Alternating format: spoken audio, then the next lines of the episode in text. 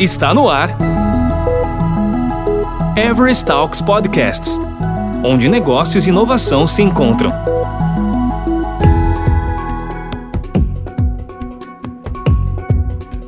Você ouve agora a sequência do podcast sobre ganho de eficiência e produtividade, utilizando testes de API e microserviços.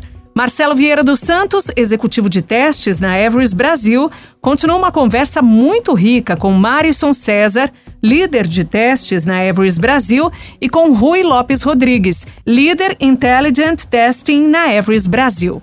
Olá pessoal, tudo bem?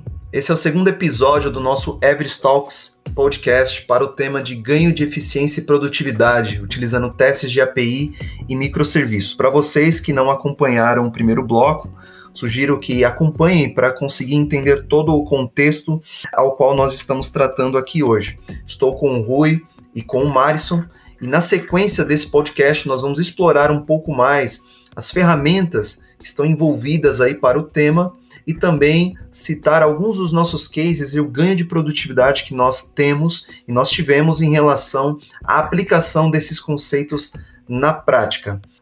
Bom, Rui, Quais são as suas indicações para estudos de ferramentas ou linguagens de programação para facilitar o caminho de quem está iniciando essa jornada voltada aí para APIs e microserviços? Tem bastante coisa que a gente pode comentar aqui que facilita esse trabalho, tá? Para ficar mais fácil de entender, eu vou separar assim, as coisas que eu estou indicando para quem tem uma abordagem mais do ponto de vista de desenvolvimento e para quem tem uma abordagem mais do ponto de vista de qualidade, ok? Falando de conceitos para os desenvolvedores, é fundamental que eles se aprofundem, se já não conhecem, no estudo dos testes unitários, ok? Nesse contexto de teste unitário, é muito legal entender o que, que é o TDD e quais são os seus benefícios potenciais, tá? E também é super importante para a gente aplicar nos nossos testes unitários o conceito de test doubles e entender para que, que serve cada tipo de test double. O que, que é um mock, o que, que é um stub, o que, que é um fake, o que, que é um dummy, o que, que é um spy, o que faz cada um desses caras e que benefício que ele pode trazer no meu processo de teste unitário. Outra ferramenta que é muito legal, e ainda está no nível do conceito, são os testes de mutação ou testes de mutante. Essa é uma ferramenta que é, é, aqui no Brasil é pouco comentada ainda, mesmo em outros lugares do mundo, assim, não vou dizer que é recente, porque é uma, uma tecnologia, um, um, método que já tem aí uns, uns 15 anos, na, a gente considerando o tempo de academia, né? Mas que faz uns 5 anos que está sendo comentado no mundo e que no Brasil está começando a, a, ganhar força e é muito legal porque nos ajuda a encontrar aqueles testes unitários que até fazem cobertura de linhas, geram lá o nosso número de percentual de cobertura de linhas, mas que não têm eficiência, que passam pelas linhas, mas não validam o que o código faz. Tá? Aplicando os testes de mutação, a gente consegue elevar bastante a qualidade e efetividade dos testes, dos testes unitários principalmente. Falando de ferramentas, para o pessoal do Java, conhecer JUnit, é, assim, é meio que chover no molhado falar disso, mas a gente não pode deixar de comentar o, o, o que está presente aí no, em quase todos os ambientes, né? Então, JUnit é útil sim, é bastante conhecido e quem não conhece deve conhecer. O que, que ele faz? Ele facilita a gestão do ciclo de vida de testes. A gente tem, quando a gente vai testar alguma coisa, normalmente um processo de setup, onde eu preparo as coisas para acontecer. Depois tenho o meu processo de teste em si. E depois disso eu tenho um cleanup, onde eu faço a limpeza, fecho as coisas que eu abri, né? O JUnit ajuda a fazer isso. Com, com anotações no código, ele me facilita indicar o, o que, que eu faço quando. Além disso, ele me facilita os asserts, que são métodos de verificação, a fazer validações do que deve ou não deve acontecer no nosso código. Para fazer a implementação de test doubles, para o pessoal do Java também, eu indico o Mockito. É uma biblioteca bastante conhecida, que quem não conhece deve conhecer. Facilita bastante a criação de, de classes é, que vão substituir um funcionamento externo, uma dependência externa. Para os testes de mutação, eu indico o PyTest, que é uma ferramenta open source que funciona bastante bem e tem uma comunidade bastante extensa. Já para o pessoal do .NET, Para o mesmo trabalho do JUnit, a gente tem o XUnit. Para o mesmo trabalho do Mockito, a gente tem o Mock, é M-O-Q, é uma biblioteca para .NET que faz o mesmo trabalho. E para fazer teste de mutação, que no Java a gente usa o PyTest, a gente tem o Striker Mutator para o pessoal que desenvolve em, em .NET, em Scala ou em JavaScript. Já para as pessoas que têm um foco em qualidade, pelo menos conhecer uma linguagem de programação, pelo menos, é fundamental. Por quê? Para garantir o acesso à codificação, garantir o entendimento da abordagem mais técnica do ponto de vista do código. Pensando no universo corporativo brasileiro, a minha primeira indicação de linguagem é o Java. A segunda seria o C Sharp. Não estou diminuindo a importância de linguagens como Python, que são importantíssimas em alguns nichos, mas falando de uso mais amplo, eu creio que o Java e o, e o C Sharp e, os seus irmãos do .NET é, são os, os, mais utilizados e mais importantes. Tá? Além disso, ter conhecimento de ferramentas como Postman, Postman, desculpem, ou o SoapUI, que servem para fazer consulta e validação de serviços, é extremamente importante e vai passar a ser cada vez mais importante nos próximos tempos. No caso do Postman, para vocês poderem executar o que é gerado com eles via linha de comando, é, existe uma ferramenta chamada Newman, que é muito legal. Você exporta seu, sua collection do Postman para um arquivo, que é um arquivo JSON, e executa esse arquivo JSON como se estivesse executando no Postman. Para aqueles que seguirem a minha indicação de utilizar Java para desenvolvimento, para fazer também os testes de serviços, eu recomendo a biblioteca Rest Assured. Ela facilita demais o processo de validação aos serviços e é sensacional.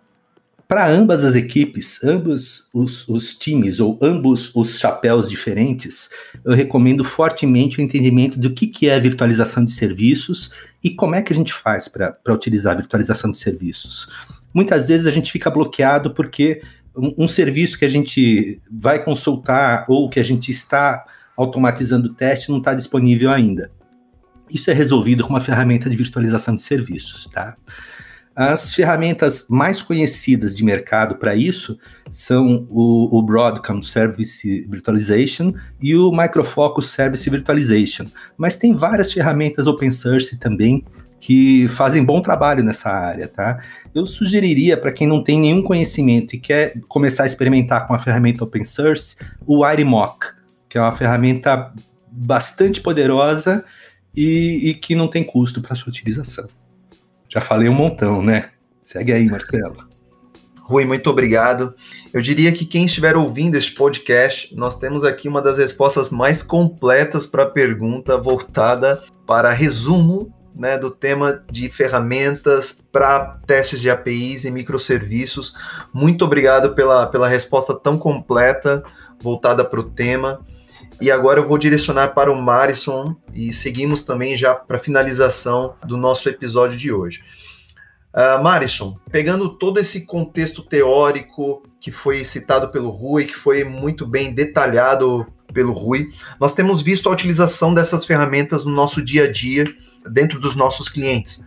Temos alguns projetos que gostaríamos de explorar, por exemplo, um projeto onde o time de desenvolvimento tinha um, um grande problema em garantir os testes a nível de contrato, a nível de integração, pela quantidade de casos de teste e dado a necessidade, né, as grandes necessidades de alteração em tempo de projeto.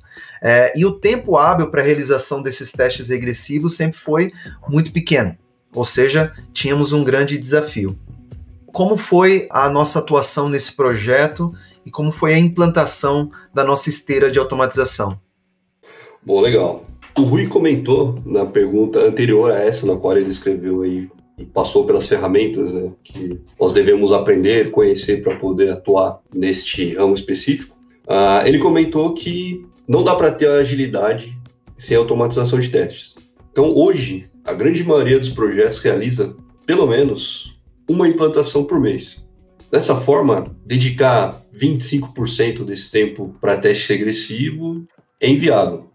Esse cenário ocasionaria ou a diminuição de itens implantados a cada sessão de implantação, ou o risco de não executar os testes necessários, que pode resultar no comprometimento da qualidade.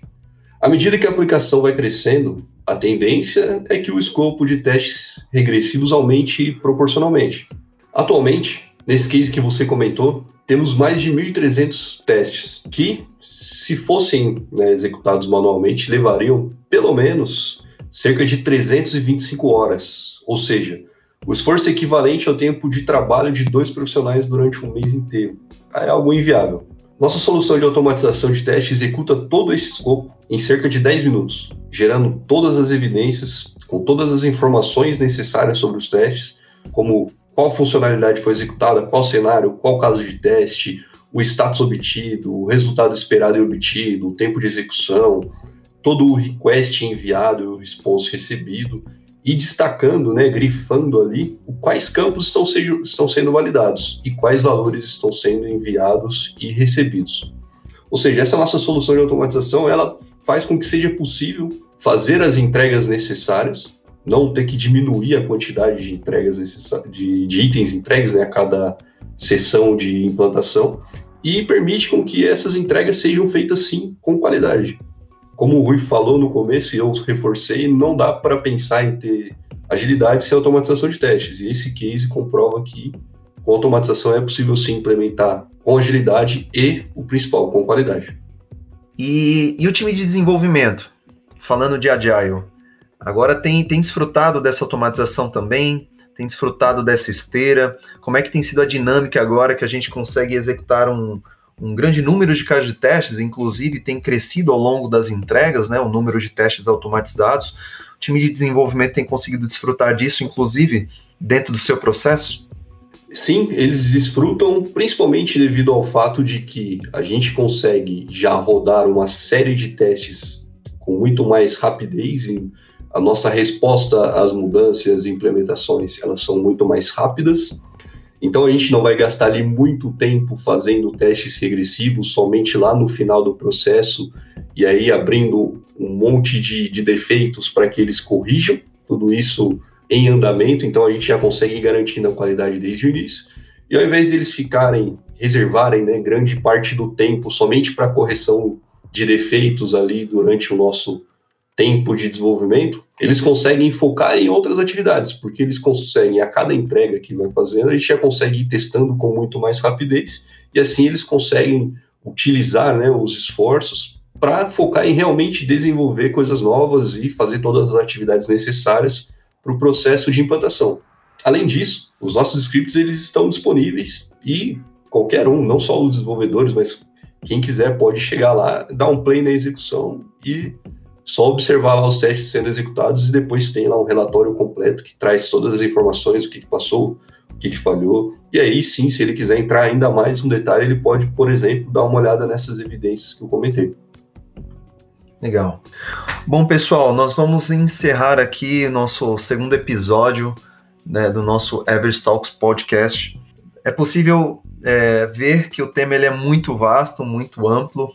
Poderíamos ainda seguir aqui nas, nas discussões para nos aprofundarmos mais em relação ao tema, mas já quero agradecer aqui a participação do Marison, nosso líder de teste na Everest, e queremos agradecer também o Rui, nosso líder de Intelligent Testing na Everest, e esse foi mais um episódio do nosso Everest Talks Podcast. Muito obrigado.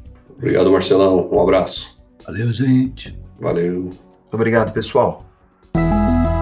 Você ouviu Everest Talks Podcasts, onde negócios e inovação se encontram. Toda semana tem novidades por aqui. Até lá!